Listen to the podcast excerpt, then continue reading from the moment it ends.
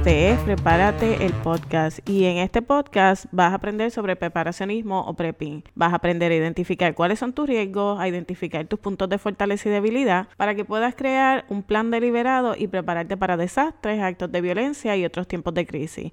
Yo soy Lisandra Pagán, experta en el tema de preparativos para desastres y manejo de emergencia. Me dedico a llevar este mensaje donde quiera que me escuchen. Llevo mi mensaje por medio de conferencias, cursos y ahora también lo hago en el podcast. Pero si quieres conocer más de mí, yo te invito a que visites mi página en prepispano.com donde encontrarás más información. Además, vas a encontrar allí un curso corto acelerado o un crash course para que comiences a prepararte de inmediato. Lo mejor de todo es que ese curso es completamente gratis para ti que me escuchas, así que vete al website y regístrate para el curso. Como te dije, lo encuentras en prepispano.com. Y ahora sin más, empecemos con el tema de hoy. Hoy voy a comenzar por hablar de cómo es que uno comienza a prepararse. Y ese tema le contesta la pregunta a muchos cuando deciden prepararse pero no saben cómo empezar. Y yo creo que todos hemos estado ahí en algún momento. Por eso es que me inclino a decir que se comienza por tomar acción. Muchas personas difieren y piensan que se comienza por tomar una decisión, pero yo creo que con una decisión no se hace nada. Si tú no tomas acción, estás en el mismo estado que estabas antes. De hecho, hay un dicho que se usa mucho, un ejemplo que se usa mucho, que dice, seis ranas están en una rama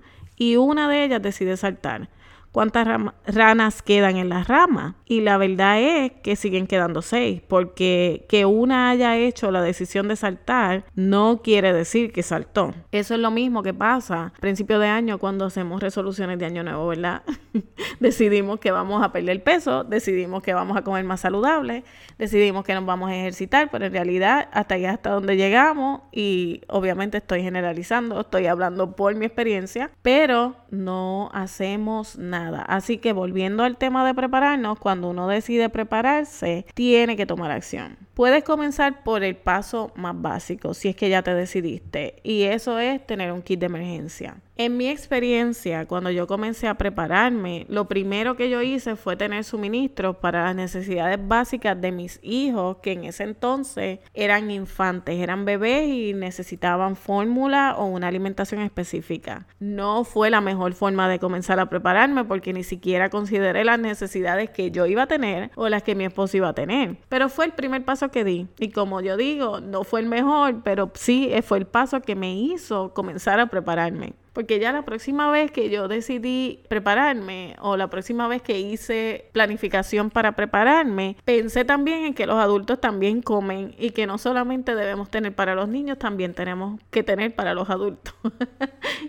y, eso es algo bien gracioso porque honestamente yo no sabía lo que era prepararse. Yo creo que lo hice por lógica. Bueno, déjame guardar un poquito de, de fórmula, y comprar extra porque cuando venían las crisis o en tiempos de huracán o en tiempos de una crisis, tú vas al supermercado y encuentras que las góndolas están vacías. Así que pensando en que quería ser un poquito proactiva, yo dije, déjame asegurar que mis hijos tengan que comer y comprar fórmula y el agua para prepararla. Y los pañales, porque imagínate, si no iba a haber agua ni electricidad para lavar, tenías que tener pañales desechables. Así que así fue como yo empecé, pero tuve que haber hecho o, tu, o hice una decisión y también di un paso para comenzar. Entonces, mira, cuando alguien me comenta a mí, yo quiero empezar a prepararme, pero no sé por dónde empezar. O viene alguien a una consultoría, porque también tengo personas que vienen a consultoría para comenzar a prepararse en una escala un poquito más grande, como para como comenzar a preparar su negocio o su familia, un plan familiar, que eso también lo trabajamos. Pero si tú vienes donde mí hoy, si tú vinieras donde mí hoy y me dijeras, mira, yo quiero empezar a prepararme, ¿qué es lo primero que yo tengo que hacer? Yo te tengo que decir a ti, lo primero que tienes que hacer es tener un kit de emergencia. Y muchas personas no tienen idea de lo que es un kit de emergencia. Yo pienso que muchas veces tendemos a pensar que todo el mundo sabe de lo que estamos hablando, pero no es así. El kit de emergencia se discute todos los años en todas las emisoras radiales, en todas las canales de televisión, en los noticieros. ¿Por qué? Porque eh, se habla mucho de esto cada vez que viene una época de huracanes, cada vez que viene un invierno, cada vez que viene un verano. Siempre se habla de kit de emergencia, pero no todo el mundo sabe qué es lo que debes tener en ese kit específicamente. Así que para el beneficio de los que no sepan, quiero comenzar por decirte que el kit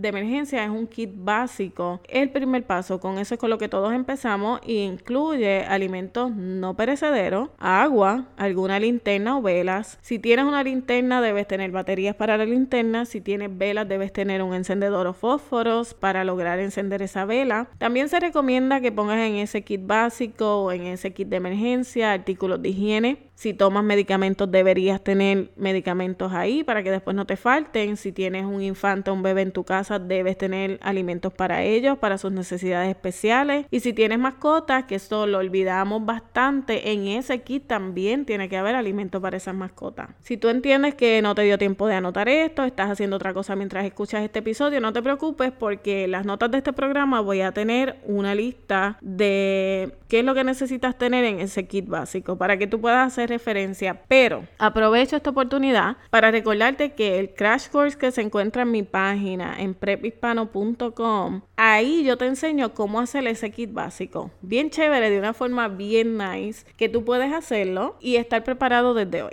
Así que si aún no has ido hasta ahí, te recomiendo que vayas, porque si de todos modos ibas a ir para imprimir la lista de qué es lo que tiene el kit de emergencia, pues de una vez ve y regístrate para que, para que completes ese curso, porque honestamente en 28 minutos vas a aprender a hacer tu kit y también te voy a dar unos tips bien chéveres. Bueno, pues volviendo a cómo prepararse, yo también le digo a las personas que la otra cosa que tú necesitas hacer es reconocer cuáles son los riesgos principales que tú vas a tener en tu área. Y para eso tú tienes que saber cuáles son los riesgos del área donde tú vives en específico. Esto no es lo mismo para todo el mundo. El kit de emergencia es lo mismo para todo el mundo, pero los riesgos dependen del área donde tú vives. Tú tienes que reconocer cuáles son los riesgos que tú te estás enfrentando y cuáles son los que puedes enfrentar en un futuro, los que más probabilidad tienen de que suceda. Y yo utilizo un ejemplo que lo utilizo mucho porque yo creo que es uno de los más comunes, de los escenarios más comunes que se ven, así que yo creo que puede beneficiar a muchos.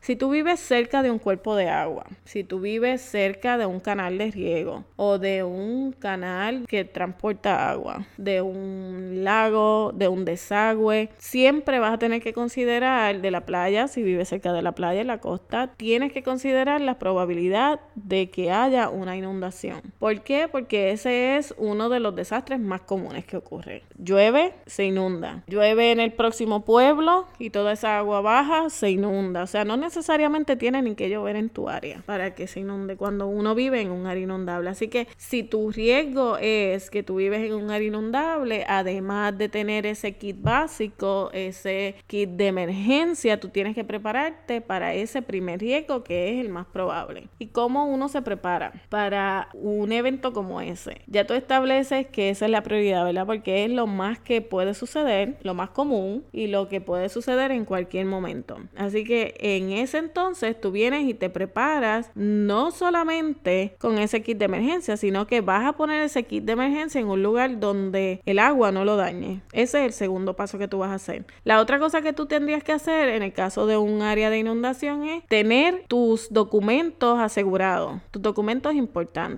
ya sea eh, certificado de nacimiento, ya sea pólizas de seguro, documentos oficiales, cualquier documento que tú tengas que proteger, lo tienes que poner en un lugar, en un área donde el agua no lo afecte. Ese es el próximo paso de las personas que viven en un área donde se inunda. Ahora, hay unas alternativas y en este caso el kit siempre vas a tener que almacenarlo donde el agua no lo afecte, porque a pesar de que muchos de estos alimentos están guardados en unos envases que los protegen contra el agua y la humedad, tú nunca sabes cómo va a reaccionar el envase al estar expuesto al agua, porque también acuérdate, el agua de una inundación puede tener muchísimos tóxicos y químicos en ella. Tú no sabes de dónde viene esa agua y qué trae en ella, así que tú no sabes cuál va a ser la reacción eh, de ese envase con el agua, por lo tanto tienes que asegurarte de que esos alimentos no queden en el agua, en el agua flotando o se mojen. La otra otra cosa es que yo siempre recomiendo para que los documentos importantes no se dañen, tú los puedes laminar, los puedes conservar en un envase plástico o en un folder o en una caja de seguridad que sea en contra del agua y todo eso, pero aún así hay una forma más fácil de hacerlo. Y como es, tú puedes preparar una copia digital. Todos esos documentos tú los escaneas, haces una copia digital de cada uno de ellos y lo guardas en un pendrive o en una memoria portátil. O inclusive te lo puedes enviar tú mismo por email. ¿Por qué? Porque pongamos que pusiste ese documento, esos documentos importantes en un pendrive y el pendrive se moja y nunca lo puedes utilizar. Perdiste como quieras. Así que te los envías directamente tú a ti por email, que eso se puede hacer de tú a tú. Te puedes enviar un email con una copia de esos documentos y el día que los necesites puedes ir a cualquier computadora, a cualquier cybercafé, a cualquier eh, computadora de un amigo que te preste, hacer login en la cuenta de tu email y encuentras esos documentos ahí y se los puedes enviar a la aseguradora, puedes imprimir copias o de ahí mismo puedes gestionar unas copias nuevas de esos documentos. Así que yo creo que esa es una idea bien chévere chévere que podemos utilizar y a pesar de que siempre hay riesgo de que haya un hacking y te roben tu cuenta o lo que sea, pero mira, es el mismo riesgo de tenerlo ahí que de tenerlo mojándose en la casa, así que escoge que cuál de los dos quieres, cuál tú crees que es menor el riesgo. Entonces, la otra cosa que yo quería discutir es qué tú haces cuando tú eres la única persona en tu casa o en tu hogar o en tu familia que cree en Y yo quiero que tú sepas que si eso te está pasando, no eres el único o la única persona que está pasando por eso. ¿Por qué? Porque eso es bien común bien común. Yo creo que esa es la queja principal que yo veo una y otra vez en los foros de preparacionismo. Y es que mi familia no cree lo que yo estoy haciendo. Mi familia no me apoya. Mi esposo no me apoya. Mi esposo no está de acuerdo. Mi esposa no quiere hacer esto o no entiende que es innecesario. Esa es la queja más común que uno ve en estos foros de discusión. Y para que sepa, no estoy exenta. Porque yo haya decidido hacer del preparacionismo y de preparación para desastres una carrera no quiere decir que mi familia se prepara más que la tuya. De hecho, a mí me pasa lo mismo. En mi familia yo soy la única que está todo el tiempo activamente haciendo actividades para prepararme y los demás o piensan que soy histérica o que nada va a pasar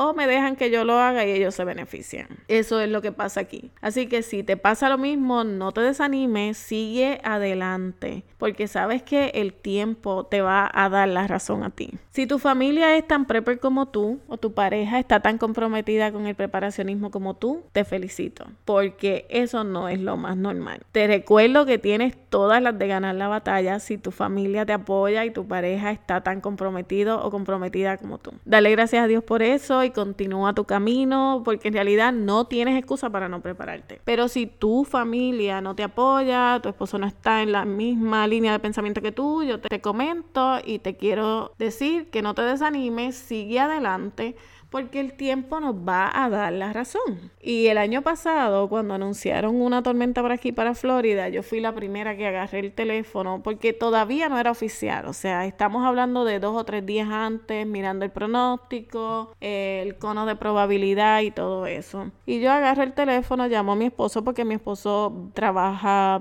viajando largas distancias y le recomiendo, mira, vete y llena el tanque de gasolina del carro, saca dinero en efectivo. ¿Por qué? Porque si llegan a dar con seguridad la noticia de que esa tormenta viene para acá, no va a haber gasolina, no va a haber dinero efectivo, no va a haber alimentos en los supermercados, porque todo el mundo espera hasta la última hora. ¿Sabes qué me contestó? Me contestó, ¿cuál es tu histeria? ¿Cuál es misteria?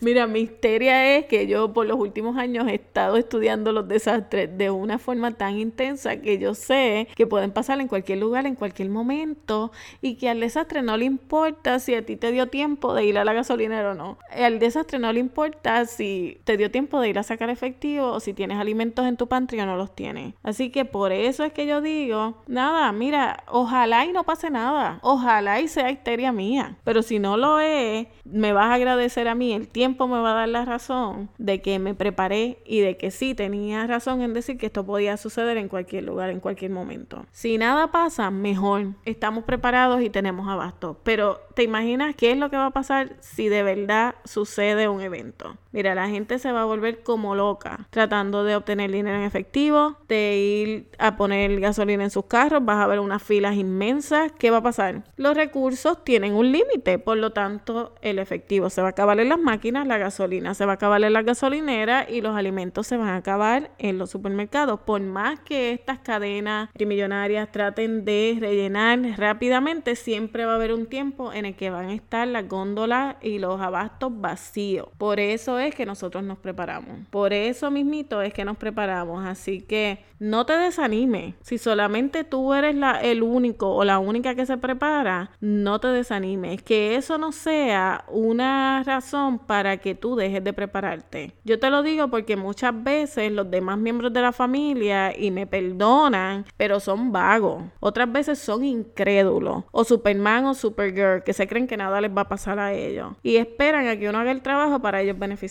Pero ninguna de esas razones debe ser motivo para que nosotros dejemos de prepararnos. Tampoco debe ser motivo para dejar de prepararnos el que nos digan locos, fanáticos, histéricos, dramáticos, todas esas cosas, porque nosotros sabemos que estas cosas pueden pasar en cualquier lugar, en cualquier momento. Ahora, hay de aquellos que piensan que nada va a pasar porque viven en un mundo de fantasía. Probablemente piensan que cachar Pokémon es más importante que prepararse, así que hay de aquellos. Solo nosotros sabemos que si tú miras las noticias, no vivimos en el mundo de felicidad donde todo es bello, hermoso y precioso. Hay mucha violencia, los desastres están ocurriendo a cada minuto, en cada lugar son más y más comunes todas estas cosas. Yo creo que nunca me voy a olvidar de las imágenes del tsunami que pasó en Japón, como arrastró miles de edificios, hogares y personas cuando aquella ola que las cámaras captaron entró a ese pueblo y se llevó todo lo que encontró en su paso. Yo creo que tampoco nadie se va a olvidar, porque también no las recuerdan bien a menudo, las imágenes de destrucción en Nueva York cuando las torres gemelas colapsaron como consecuencia de lo que pasó en 9-11. Tú no tienes que estar de acuerdo con mi filosofía de preparacionismo, con la filosofía de nadie de preparacionismo, para mirar el televisor o leer las noticias y darte cuenta de que estos eventos están pasando. Así que no te desanime ni porque tu familia no te apoye, ni porque la gente diga que eres dramática, fanática, loco, whatever, el tema que te pongan o el título que te pongan. Sigue preparándote, porque honestamente los desastres no creen en día de la semana, no creen en hora del día, ni en color de piel, ni en el idioma que tú hables. Los desastres cuando van a pasar, pasan. Y algunos de ellos se pudieran evitar, pero la gran mayoría lo único que vamos a poder hacer es minimizar el impacto. ¿Y cómo lo hacemos? Preparándonos. Cuando tú te preparas, ya tú vas a saber qué es lo que tienes que hacer, ya vas a saber cómo tú vas a reaccionar porque ya tú te has preparado y también vas a tener lo necesario para sufrir menos. Ese es el propósito de prepararnos. Ahora hay muchos estudios que dicen que los hispanos no se preparan. Dicen que la cultura quizás machista, la cultura de, de del hispano influencia la forma en que nosotros actuamos? Mira, sí, eso es cierto. Puede ser que sea una gran influencia. Es más, es cierto. Influencia la forma en que actuamos. Pero yo no creo que nosotros no nos preparemos. Honestamente, yo creo que esta, la cultura hispana nos hace más resilientes. Somos personas que no nos rendimos. Todo lo contrario. Enfrentamos dificultades y las superamos. Yo lo que pienso es que generalización viene porque la mayoría de los estudios de desastres se han hecho en los Estados Unidos y alrededor del mundo,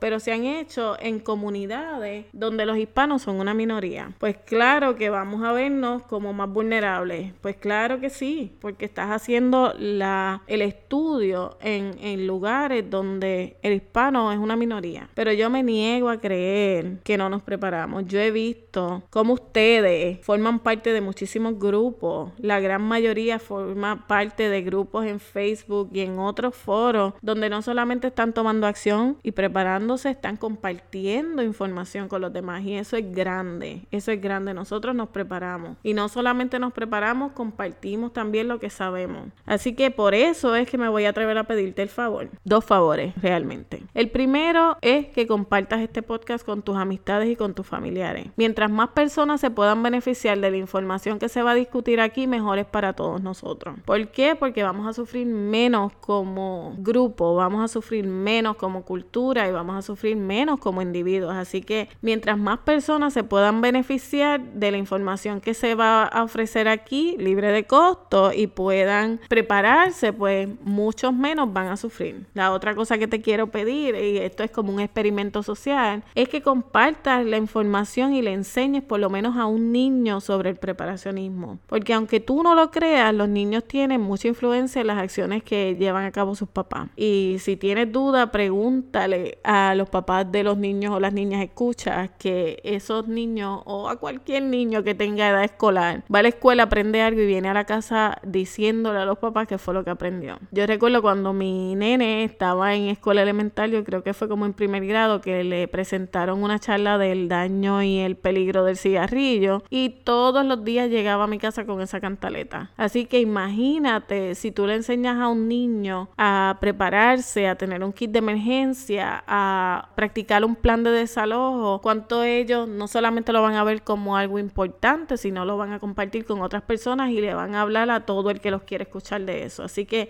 vamos a hacerlo. Maybe eh, se le puede hablar de principios básicos y eso lo enviamos a hablar con sus papás, con sus maestros, con sus abuelos, a todo el que ellos vean, que le, que le hablen de preparacionismo. ¿Por qué? Porque eso va a despertar la curiosidad en muchas personas que quizás nunca habían recibido esta información. Así que quién sabe qué es lo que pase. Vamos a hacerlo, como te digo, como un experimento social. Te anima. Encuentra uno o dos niños en tu comunidad, ya sean tus hijos, maybe los sobrinos, tus vecinos, cualquiera que tú puedas hablarle y háblale de preparacionismo. Enséñale algo, enséñale algo para que ellos se preparen, porque pues también estamos viendo que pues muchas veces estos niños no saben, no saben mucho, lo único que saben es de electronics o de juegos y cosas así, así que vamos a enseñarle cosas importantes también. Si lo haces y le enseñas a alguno de los niños y tienes resultados, coméntame para saber qué pasó, porque de verdad me interesaría ver eh, qué es lo que pasa con esto. Como te digo, vamos a hacerlo como un experimento social. Quizás a mí ya se me pasó el tren con, con los míos, porque los míos ya están en la adolescencia y en ese entonces ya ellos piensan que Google es un genio y que mami es dramática. Así que quizás ya se me pasó ese tren, pero te aseguro que todavía puede influenciar a muchos. Y yo creo que estoy entre los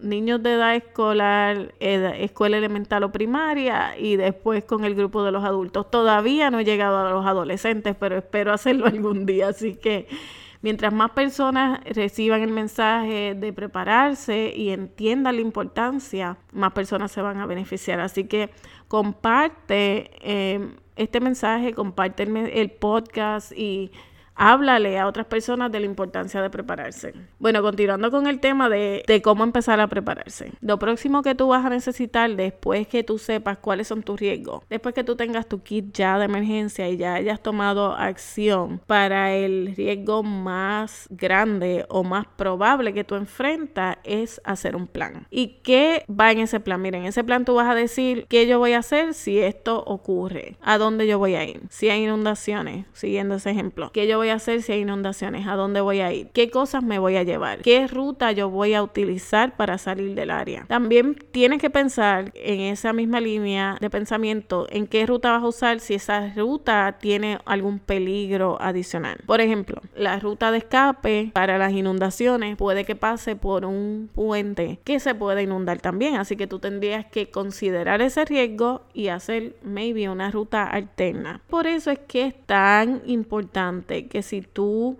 estás haciendo un plan, consideres todos los factores que pueden afectar ese plan. Si tú tienes que desalojar tu hogar, es importante que conozcas qué rutas tú puedes tomar, no solamente la que usas a diario, sino rutas alternas. Y como parte de ese plan, tú deberías practicar cuáles son las rutas que vas a utilizar para ese escape o desalojo, tomando en cuenta que probablemente todos tus vecinos o las personas que vivan en el área van a utilizar una, una ruta en específico. Si tú buscas rutas alternas, esa podría ser tu solución, pero a la misma vez si no conoces la ruta, te puedes perder, puedes terminar en un lugar donde eh, vas a estar en peor situación que donde estabas al principio. Así que por eso es que yo digo, deberías hasta practicar esa ruta. La otra cosa que tú vas a necesitar para que ese plan sea efectivo es comunicar ese plan. Si tú vas a estar llevando a cabo estas actividades de prepping con tu familia o quizás con otras personas que dependen de ti, es bien importante que tú comuniques ese plan. Esto se hace así en negocios, en organizaciones, donde quiera que hay más de una persona envuelta en el plan de emergencia, es importantísimo que el plan se comunique. ¿Por qué? Porque tú puedes tener el mejor plan del mundo, pero si tú nunca le dices a los demás cómo ese plan va a funcionar, y qué tú esperas que ellos hagan o cómo ellos tienen que actuar, nadie lo va a poder adivinar. Explícale cuál es el plan, cuáles son las expectativas, cómo funciona el plan y cuál es la responsabilidad que cada uno de ellos va a tener para que ese plan sea efectivo. También, si tú, por ejemplo, tienes un plan y las personas se supone que hagan una parte específica, como por decir, esto es otro ejemplo, cuando yo digo hay, hay que desalojar, todo el mundo tiene que agarrar su bulto con ropa y su kit personal. Tú se lo tienes que dejar dicho así de específico. Cuando haya que desalojar, tú tienes que agarrar tu bulto de ropa y tu kit de emergencia. ¿Por qué? Porque si no se lo dices específicamente, si tú no comunicas el plan, ellos no van a saber qué es lo que tienen que hacer. Así que comunicar ese plan es tan importante como tener un plan. Si no lo comunicas es como si no tuvieras nada. También en este punto deberías saber qué cosas tú necesitas aprender. Si tú no sabes cómo hacer un plan, yo te recomiendo que busques ayuda. Hay recursos disponibles. De hecho, yo voy a hacer una guía básica de cómo hacer el plan y la voy a publicar en el blog. Así que te recomiendo que visites mi página, que ya debes saber la dirección, prepispano.com, para que tengas acceso a todos esos recursos que yo voy a hacer disponibles ahí. Quizás en el momento en que escuches este episodio todavía no haya muchos recursos o quizás ya estén todos allí. Así que verifica la página y aprovecha utilizando esos recursos que están disponibles ahí. Mi idea es hacer lo posible para ayudarte a preparar, así que esos recursos van a estar allí, libre de costo, los puedes bajar, los puedes mirar, los puedes utilizar para que te puedas preparar. Ya estoy por terminar esta discusión de hoy, pero quiero que sepas que estos son solamente unos pasos básicos para prepararse, para empezar a prepararse. Muchas veces nosotros pensamos que es bien complicado hacer un plan de preparación y tomar acción y comenzar a prepararse, pero como te has dado cuenta, lo más importante es dar un paso, comenzar, tomar acción. Poco a poco tú puedes ir trabajando y mejorando. No desde el primer momento no tienes que tener todo perfecto. Tú puedes empezar por tu plan básico y de ahí irte moviendo a uno más avanzado, ir aprendiendo más destrezas, ir comunicando, practicando con tu familia, envolviendo más personas en el proceso. ¿no? Eso tú no lo vas a lograr desde el primer día, pero lo importante es que tomes acción. Quiero recordarte que si te gusta este programa, vayas a iTunes y te suscribas para que recibas las actualizaciones automáticamente. Si no es mucho pedir, aprovecha que ya estás ahí en iTunes y déjame una reseña bien buena. Déjame una reseña porque esa es la forma en que yo sé si ustedes están utilizando este contenido, si están aprendiendo de contenido y si le está haciendo de beneficio. Así que déjame una reseña. Yo te espero en el próximo episodio, pero no me voy sin antes recordarte que el mejor día para comenzar a prepararte es hoy. Mañana puede ser tarde. Dios te bendiga. Y ahora, porque el programa terminó, no quiere decir que no nos podemos comunicar. Si quieres comunicarte conmigo, vete a mi blog prephispano.com.